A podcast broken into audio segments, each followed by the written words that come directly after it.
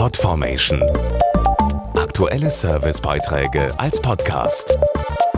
Regelmäßige Infos und Tipps aus den Bereichen Gesundheit und Ernährung. Ja, ist denn schon wieder Weihnachten? Wenn es um die Süßigkeiten geht, muss man diese Frage eindeutig mit Ja beantworten.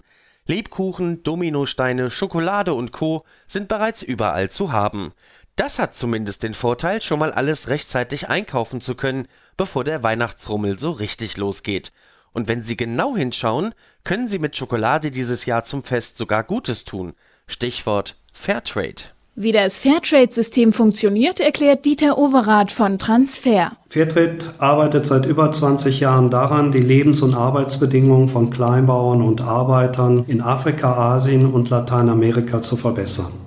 Das geht nur über verbindliche Sozialstandards, feste Mindestpreise und vor allen Dingen Prämien für Gemeinschaftsprojekte, die von 1,5 Millionen Menschen genutzt werden, um aus der Armut herauszukommen. Fair gehandelte Produkte sind in Deutschland immer beliebter geworden. Welche Kooperation hat auch zu deren Bekanntheit beigetragen? Lidl war 2006 die erste Handelskette in Deutschland, die eine Fairtrade-Eigenmarke entwickelt hat.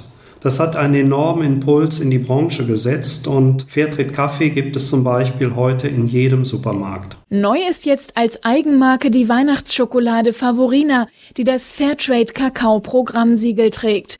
Was hat es mit diesem Siegel auf sich? Das Fairtrade Programm für Kakao ist eine zusätzliche Option zum klassischen Fairtrade Siegel.